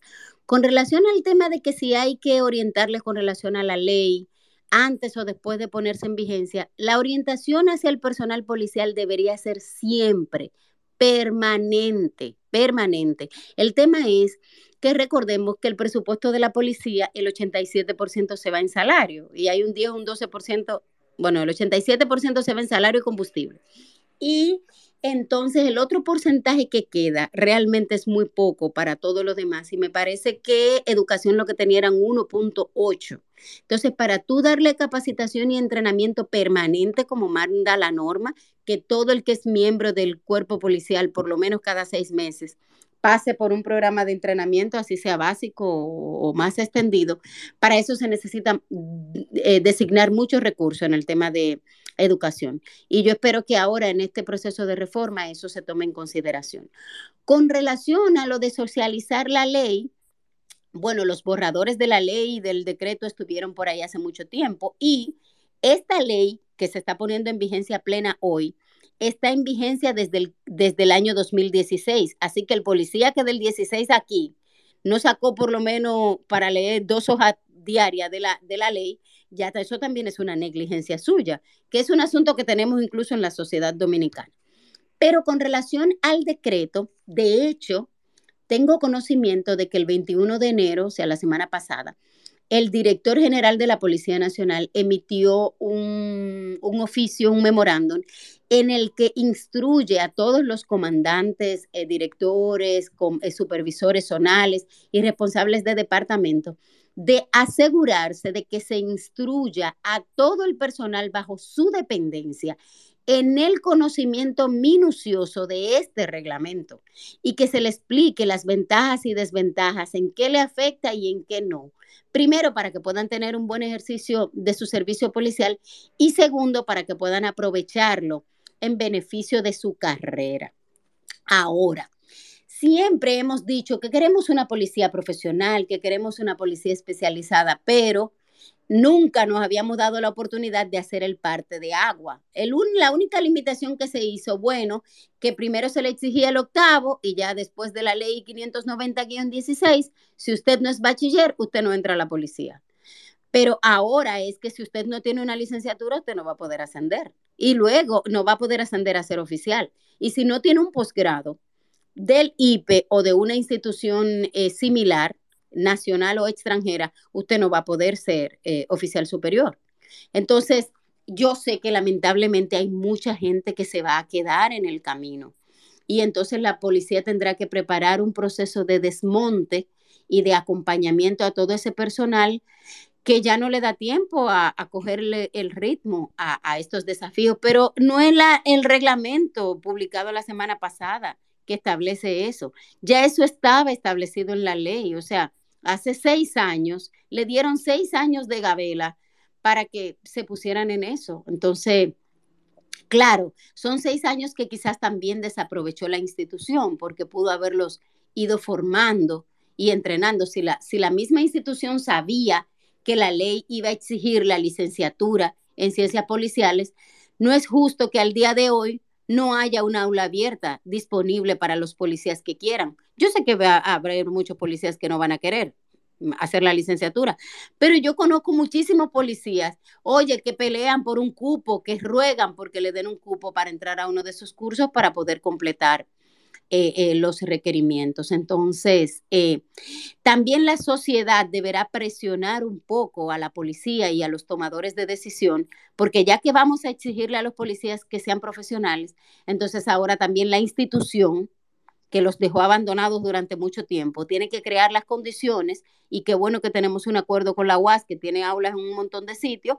Bueno, pues a contratar profesores y empezar a graduar eh, eh, eh, personas en, en, estas carreras, que de hecho está aprobada por la mesita, o sea, ahí no hay problema. La carrera está aprobada. El único tema es que el que tiene el rango de sargento mayor para abajo va a tener que esperar mínimo los tres años de la licenciatura en ciencias policiales para poder ascender. Y los que están haciendo fila en el rango de mayor, les tengo la mala noticia de que ahora van a necesitar un posgrado para pasar a, no, de, de capitán, van a necesitar un posgrado para pasar a, a mayor. Interesante, gracias Carolina. Vamos con Edward. Eh, Joan estaba en turno, pero salió aparentemente. Vamos con Edward. Adelante, Edward. Buenas, Edward, tú, dices Edward el viejo, ¿no? Correcto, correcto. Usted mismo, señor. ¿Cómo está todo? Mira, yo tengo, aparte de confundir, estoy hablando de, y entiendo que son borradores y todo con respecto a la reforma policial, veo un sinnúmero no, de cosas. el reglamento ya está puesto en vigencia por un decreto. Y ya el día 14 de abril, el que no completó eh, eh, su solicitud en el escalafón, se quedó en el escalafón en el que entró. Y, lo que pasa es, lo que pasa viejo, lo que pasa viejo, y disculpa que te, te diga así, pero para que sepa directamente que es así. Al inicio de la sala, eh, Carolina especificó eso. Lo que pasa es que yo tengo rato escuchando, yo lo, yo lo oí. Ah, okay, okay. Lo que te quiero explicar, por ejemplo, mira, voy a hacer un comentario con mis preguntas, porque como como 40, pero solo te voy a hacer dos. Bueno, hámela en arroba mujer seguridad, porque aquí no vamos a tener tiempo para Por ejemplo, no, no, Ebre, por ejemplo, yo noto que todo lo que estos, estos cambios que se están haciendo, eh, no le veo que va, a haber cambio en la policía. O sea, aparentemente, burocráticamente sí lo va a haber. No veo dónde nos, dónde se va a beneficiar la ciudadanía de tener todos esos cambios burocráticos de que para que un tipo sea mayor de la policía tenga que tener un posgrado, que eso está bien que la gente se venga mejor una policía más académica, pero no le veo, o sea, pero es, es, otro tema. Ahora, en esos cambios, la, los policías van a poder ejercer su derecho al voto. En estos cambios no. Claro, en estos cambios no. Porque para eso se necesita incluso una reforma.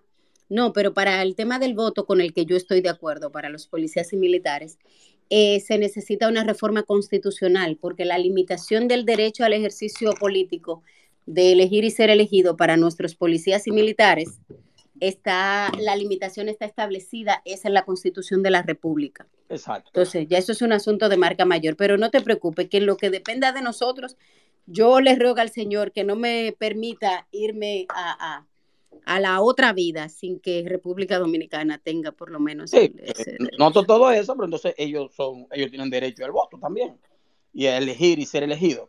Ahora bien, sí. porque ahorita la, la, escuché diciendo, o sea, por ejemplo, que entre esas, esos reglamentos, un sinnúmero de cosas ellos no van a poder hacer. O sea, es decir, que como quiera, eh, al final yo no estoy viendo un cambio sustancial donde la policía en sí le cumple el clamor popular de que queremos un cambio en la policía. Hay muchos cambios burocráticos. Ahora que bien, en la seguridad para la gente, ¿en qué nos beneficiamos de todos esos cambios de tener más seguridad en las calles? No, eso no va a repercutir en seguridad en las calles, claro que no. Yo acabo de decir hace unos cuantos minutos que podemos tener una policía reformada, transformada, revolucionada, como querramos, y si no se reestructuran los otros elementos del sistema de persecución del crimen y el delito, o sea, Ministerio Público, eh, Poder Judicial y el sistema de prisiones, más otros programas de prevención que debe tener la, la, la, el, el país o las políticas públicas de seguridad desde el Ministerio de Salud Pública, desde no, el Ministerio ¿sabes? de Educación. Quiero quedarme en el tema de la policía para no irme tan lejos, ¿sabes? Porque entiendo perfectamente tu punto. No, no, no, en mi opinión personal, no, en mi opinión personal no va a repercutir mucho en reducir los niveles de violencia. Ayudará en el servicio policial. Pero el problema es que eh, el, el, el, que delinque es el ciudadano, en principio, al menos en principio, eso es lo que dice la norma. Pero para corroborar lo que tú planteas, Edward, yo he dicho que este proceso de reforma me, me, resulta muy interesante, sin embargo, está cosificando al policía. O sea, nos estamos preocupando mucho por la institución, por la estructura, pero nos estamos olvidando de mejorar las condiciones de vida del policía. Ahora mismo se dice que en abril habrá un desmonte significativo de policías. Perfecto, pero ¿qué va a pasar con esos policías? ¿Dónde está el plan de recolocación laboral que se está diseñando para como se hace en otros países, como en el caso de Colombia y otros países que tienen desmovilización frecuente de sus cuerpos de seguridad? Ellos tienen una oficina que seis meses antes o un año antes de tu irte de la institución, te están ubicando plazas de, empleo para ti y para tus familiares. O sea, cuando tú sales, ya tú sabes que tú vas a ser el encargado de seguridad del Banco Agrícola, por ponerte un ejemplo. O sea, aquí no, aquí el, policía está en servicio y pasa también con los militares y al otro día cuando lo ponen en retiro, el, término despectivo que se dice, lo encueraron, le quitan la ropa. O sea, a usted ahora es peor que un subciudadano. Entonces, eh, si nosotros no le prestamos atención a esa parte y nos olvidamos del componente humano, que forma parte del cuerpo policial. El cuerpo policial no son las normas, no es la estructura, no es el palacio, no son las guaguas, son las personas. Entonces no podemos pensar en las personas como cosas o como sillas, que yo la muevo de aquí y la pongo allí. Son personas que tienen sentimientos, que tienen emociones, que tienen un mapa de vida, que tienen un mapa de sueños y que aparte de eso, cada día despiden a sus familiares y no tienen la garantía. Bueno, ninguno tenemos garantía de que vamos a regresar, pero de hecho el servicio policial es una de las, de las profesiones de más alto riesgo. Entonces, ni siquiera eso se, se valora. Entonces, yo creo que la reforma, hasta que no veamos al policía como ese ser humano, ese sujeto de derecho, que es una pieza fundamental del proceso de reforma, eh, no vamos a lograr mucho. Es mi opinión, pero como yo soy una académica, yo puedo permitirme ciertas licencias. Ahí donde yo veo eh, el problema, porque nos estamos enfocando en el policía ya policía. Yo lo que entiendo que debe ser del individuo que se va a convertir en policía.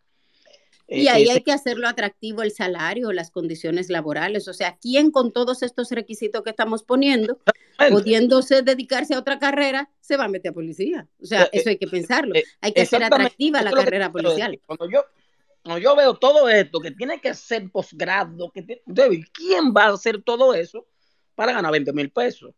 Dime tú. ¿Tú me entiendes?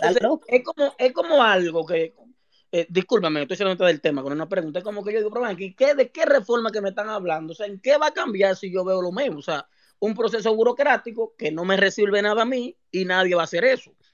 Por ejemplo, como usted dice, o sea, ser policía es una carrera. En otros países, no pretendo con esto comparar, donde yo vivo, en Estados Unidos, una persona decide ser policía y va a una academia de policía. No dura cuatro años, pero seis meses, pero él paga su, escuela. No sé si usted me entiende. La policía es municipal. Y hay diferentes ramas de la policía. Como yo veo que hay una policía turística, una policía, eh, qué sé yo, que es la persecución de esto. Sueño, la policía es una policía. Y la policía, 15 policías en una guaguita para parar un motorista. ¿Tú me entiendes? O sea, oye, oye, con dos policías esa vaina se hace. Bueno, dos policías debidamente entrenados y con toda la dotación que requieren. Claro, el tema de las comparaciones, eh, eh, como tú decías, Eduard, el tema de las comparaciones no siempre es del todo perfecto porque en el caso, por ejemplo, de Estados Unidos, eh, donde tú dices que estás ahora, recuérdate que es un estado federal, por lo tanto, las policías son estatales e incluso son por lo que pudiese ser el equivalente a municipios aquí. En el caso de nosotros, nosotros somos una policía eh, con característica nacional porque somos una república unitaria. Lo mismo pasa con Colombia, a diferencia, por ejemplo, de Brasil, que tiene un modelo similar al de Estados Unidos. México, porque también es federal, eh, tiene un sistema como el de Estados Unidos, pero en el caso de las policías especializadas, todos nuestros policías son policías. El único detalle es, y de hecho, esas policías especializadas son dependencia de la Dirección Central de Prevención, o sea, son departamentos especializados y que para el servicio que van a prestar tienen un uniforme diferente y en algunos casos, como en el caso de Politur, un entrenamiento distinto, o al menos esperamos que así sea. Eh, pero eso es la misma policía. Ahora, tú tampoco le vas, de hecho, los mismos policías tienen diferentes uniformes en función del servicio que van a prestar. Entonces, tampoco es favorable que una policía de NNA, por ejemplo, de niños, niñas y adolescentes, o la policía escolar, tenga un uniforme gris represivo como los que tienen, por ejemplo, los preventivos. Eh, por ponerte un ejemplo, pero es la misma policía. O sea, aunque tú veas que tiene cuatro o cinco nombres, son dependencias de la única policía que tenemos. Esto se entiende. Entonces, donde yo vengo, te voy a aclarar algo. O sea, federal, para ser la policía federal, entiendo tu, tu, tu punto. Con esto no quiero. Son estatales. La policía hay estatal, hay municipal y está la de los condados. Que ahí vienen, entran los sheriffs, que son los jefes del condado, entonces la, los policías, cada, eh, en un condado viene siendo como una provincia.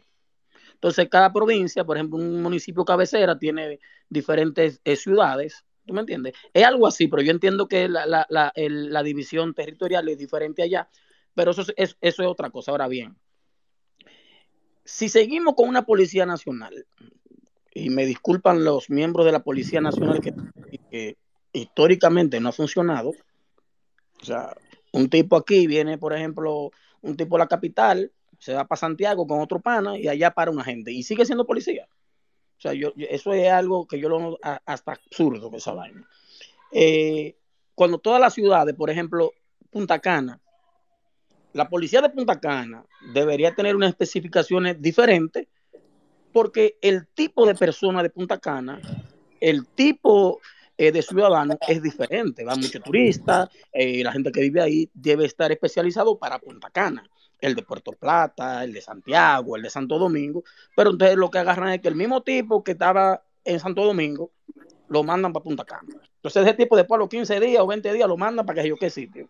O sea, seguimos operando con la misma estructura militar que históricamente no ha funcionado. O sea, seguimos lo mismo. O sea, no es lo mismo que yo tenga 30 policías, que yo le conozca el nombre a los policías, yo sepa para lo que hace mi policía, que es un tipo que tiene, qué sé yo, eh, no sé cuántos policías que hay. No, no creo que el director pueda tener control de todos esos policías y tienen que hacer todo ese proceso burocrático que al final no se resuelve nada, como te expliqué. O sea, no es que queremos comparar, pero ya los ejemplos están. Usted me, me, habló del caso de Colombia, que lo conozco porque he visitado Colombia, y hay una policía, tal vez no es la mejor, pero es mejor que la de nosotros, realmente. Eh, y seguimos, o sea, como tirando pataditas de ahogado, eh, experimentando, haciendo, cuando hay ejemplo en el mundo entero, oye, coge un jodido ejemplo y que se resuelva, porque yo no estoy viendo con toda esta reforma que están haciendo, aparte de mucho papel burocrático, que se vaya a resolver nada con la policía.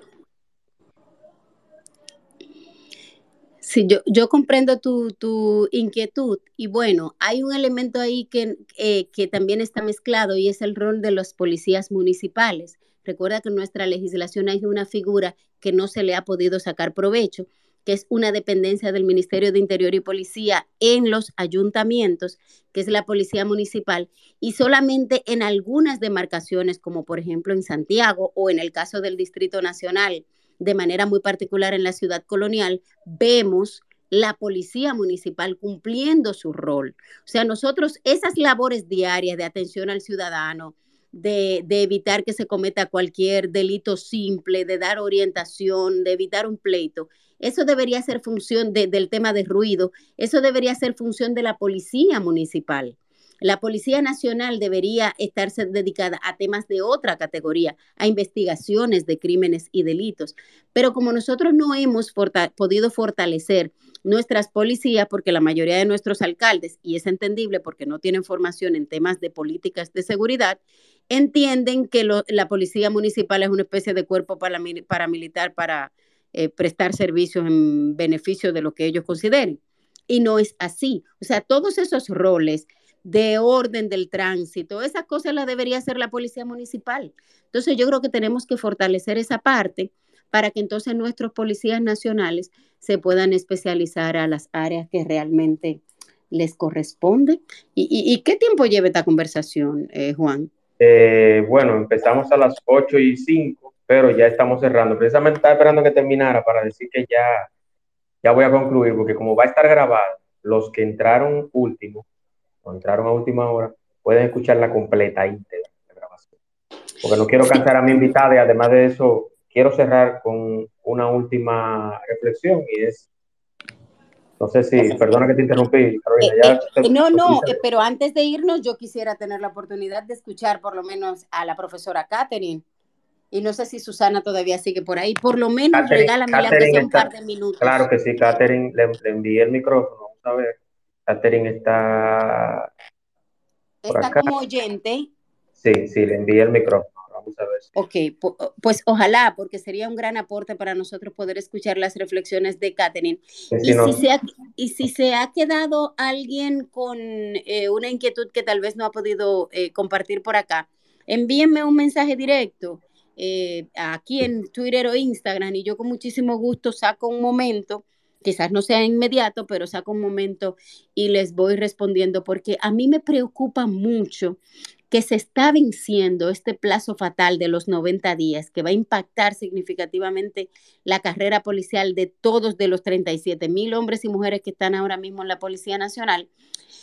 Y no se está orientando lo suficiente. O sea, deberíamos tener foros como este, no solo aquí, en las aulas, en YouTube, eh, en diferentes lugares, porque hay muchas dudas, muchos tabúes, como dicen los policías con relación quiero, a este tema. Yo quiero comprometerte públicamente, Carolina, estimada, y es que vamos a dar un tiempecito a que se, a que se, a que vayan surgiendo las reuniones y todo eso, y que vaya avanzando el tema.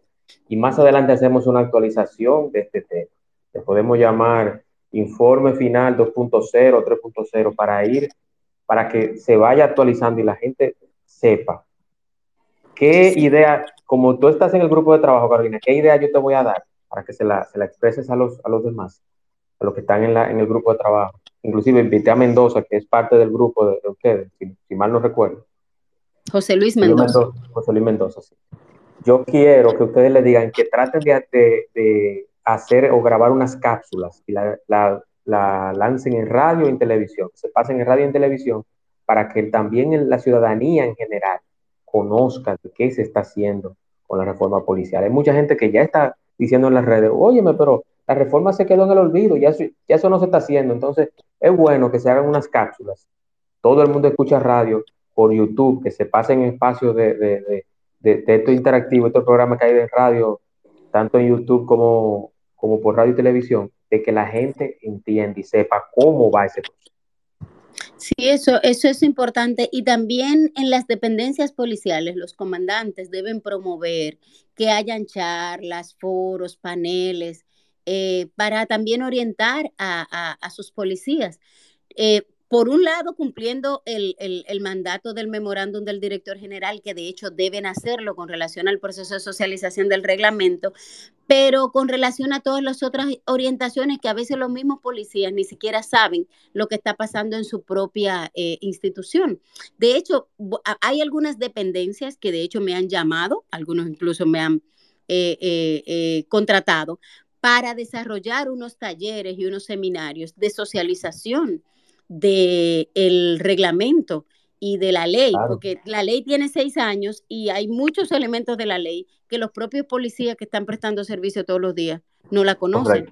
Entonces, si usted es policía o si tiene un, familiar eh, eh, policía que el policía le exija a su comandante que cree en condiciones y de hecho está la estructura a través de la Inspectoría General o del mismo IPE, el Instituto Policial de Educación, para que les lleven charlas y talleres sobre estos temas, porque a quienes más afecta, independientemente de que afecte a la ciudadanía, ahora mismo esta implementación del reglamento y de la ley afecta a los policías y sus familias. Yo estoy, yo estoy totalmente de acuerdo. Y yo quiero un último mensaje antes de concluir. Voy con el audio del cierre y concluimos felicitarte, Carolina, nuevamente manifestarte mi orgullo, tanto como, como una persona que te conozco, como, tu amigo, que me considero tu amigo, como un colaborador que totalmente gratuito, totalmente sin ningún tipo de lucro, yo voy a, a, replicar y a expresar todo lo que vaya en el surgimiento de la reforma policial, todo lo que vaya pasando, toda la actualización,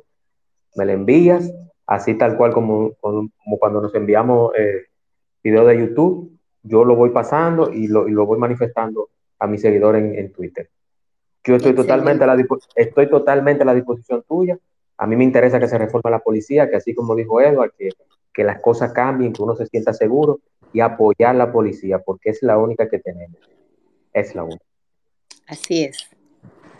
Entonces vamos con el cierre y nada, buenas noches, señores. Descansen. Gracias, buenas noches. De Juan Manuel. Temas interesantes y de crecimiento personal. Por el día de hoy ha sido todo, pero mañana te esperamos aquí en el espacio de Juan Manuel. Gracias por acompañarnos y hasta la próxima.